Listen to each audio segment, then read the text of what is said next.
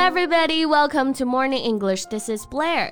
Hello, guys. This is Summer. 欢迎大家收听早安英文。节目开始之前呢，先说一个小福利。每周三，我们都会给粉丝免费送纸质版的英文原版书、英文原版杂志和早安周边。微信搜索“早安英文”，私信回复“抽奖”两个字，就可以参与我们的抽奖福利啦。这些奖品啊，都是我们为大家精心挑选的，是非常适合学习英语的材料，而且你花钱也很难买到。坚持读完一本原版书、杂志，或者用好我们的周边，你的英语水平一定会再上一个台阶的。快去公众号抽奖吧，祝大家好运 ！So today we're gonna talk about Leonardo DiCaprio. Again, shall we say getting another twenty-something girlfriend？已经到这个地步了是吗？就是一提到小李子啊，就能想到他的超模女友们。 这还不够准确啊，嗯、应该是他平均年龄不超过二十五岁的超模女友们。yeah, right. But actually, that's not what we're gonna talk about today. 嗯哼，他，我们说到他啊，除了演员身份，还有一个什么比较显着的标签呢？啊，水枪爱好者，不是这种啊，就是他还有一个身份或者说一个标签，就是 environmentalist。哦，OK，environmentalist。 Environment 大家知道表示环境嘛，嗯，environmental 是形容词，环境的，后面加上一个后缀 ist 就表示人，所以刚刚这个词呢指的就是环保人士。对，比如啊，他在二零一六年终于拿下了奥斯卡影帝的时候，获奖感言啊，很长一段他都是为了气候环境在做宣传。我们看看他怎么说的啊。Climate change is real. It's happening right now. It's the most urgent threat facing our entire species, and we need to work collectively together and stop procrastinating. Wow，你看看它这些用词啊，嗯，climate change 气候变化是 most urgent threat。是最紧迫、最大的威胁。然后呢，还呼吁大家不要再拖延啦，我们必须马上行动，stop procrastinating。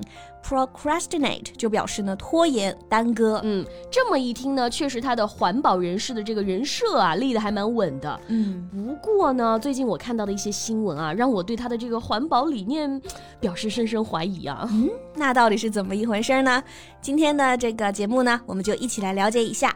今天所有内容啊，都给大家整理好了文字版的笔记，欢迎大家到微信搜索“早安英文”，私信回复“加油”两个字来领取我们的文字版笔记。 So Leonardo DiCaprio has been accused of being an eco hypocrite. 嗯，是的，所以最近小李子呢就被抨击是一个 eco hypocrite。嗯，首先这个 eco e c o 就表示生态的、环境的，比如大家很熟悉一个词儿啊，eco friendly。嗯，字面意思就是环境友好的，也就是我们说的呢，对环境是无害的。没错，关键就是这个 hypocrite。 H Y P O C R I T E。首先呢，我们来看一下它的英文释义啊。So if you accuse someone of being a hypocrite, you mean that they pretend to have qualities, beliefs, or feelings that they do not really have. 是的，你明明没有这些品质啊、品德，却一定要坚称说自己有， 这是不是就是我们说的伪君子啊、虚伪的人这个意思？对，所以呢，小李子就被抨击是一个 eco hypocrite，也就是说他是一个环保伪君子啊。So what did he do exactly? So he was seen partying on a Swiss billionaire's yacht earlier this month。嗯哼，这个月初呢，小李子就被拍到在亿万富翁的游艇上 party。这个游艇啊，我们用这个词 yacht，y a c h t。 这里的 ch 是不发音的，yacht。 Yes, and it was not just a yacht. It was a 150 million dollar super yacht, to be exact. 可不是一般的一艘 yacht 啊，这是一艘价值1.5亿美元的 super yacht，是一个超级游艇，超级豪华游艇。哇，还可以加上 super 在前面了啊。 Yeah. And he's hanging out with his usual crowd and like a hundred models. 据说啊，船上呢有一百多个模特哎，这还真是玩得花啊！你说他也是一把年纪了吧？熬夜狂欢 party，他是一个不落啊！不过这还不是大家抨击他的关键啊。嗯刚刚不是说这个豪华游艇是个富豪的嘛？嗯，这个富豪呢就是瑞士生物制药巨头 Ernesto 艾内斯托。Yeah, so what about him? Well, his estimated worth is $8.5 billion, and his family foundation focuses on marine conservation. 啊，就是说这个叫做 Ernesto 的瑞士富翁啊，嗯，他的家族基金会呢是致力于保护海洋的。那这里有几个词我们可以来学习一下。首先，foundation，大家最熟悉的含义表示基础嘛，那它还有一个含义就是表示基金会，所以 family foundation 就是家族基金会这个意思。对， 那他的家族基金会。会呢是致力于海洋保护 （marine conservation）。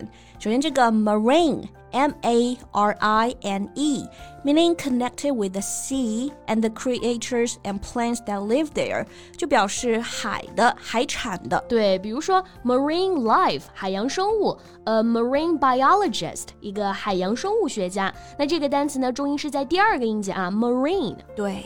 然后后面这个词儿呢，conservation，c o n s e r v a t i o n，conservation，它是一个名词，表示保护。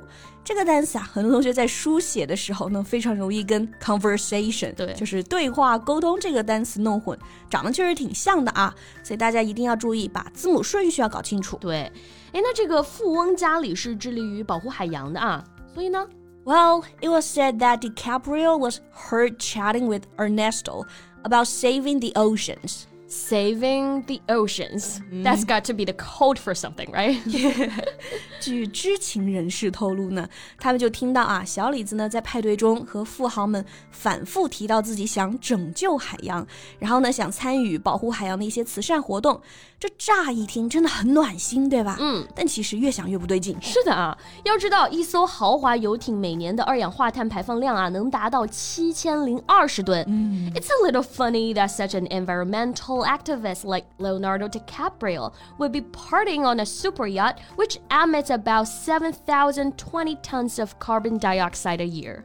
确实，你说像他这样每天把环保挂嘴上的人，能不知道一艘游轮的排放量吗？嗯，哎，但是呢，他不管，他继续 party，一边嗨呢，一边又继续演讲，所以难怪会被抨击啊！一边谈着保护海洋，哎，要大家保护环境，一边自己又污染环境。嗯，我觉得这真的有点又当又立了啊。Yeah。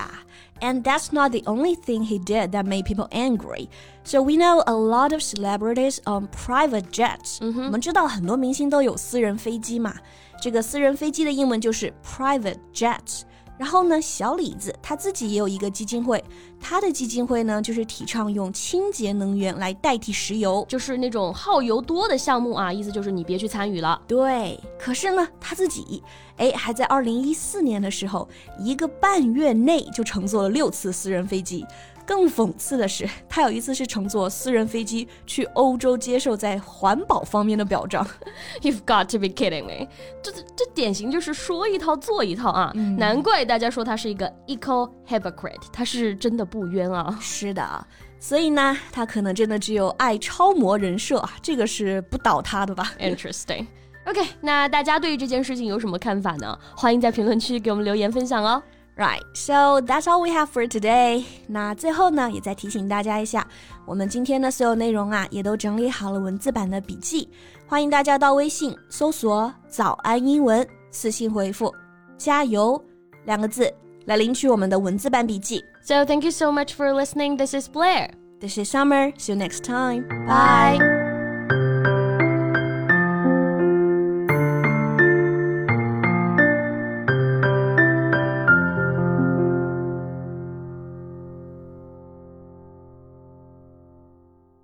This podcast is from Morning English. 学口语就来早安英文。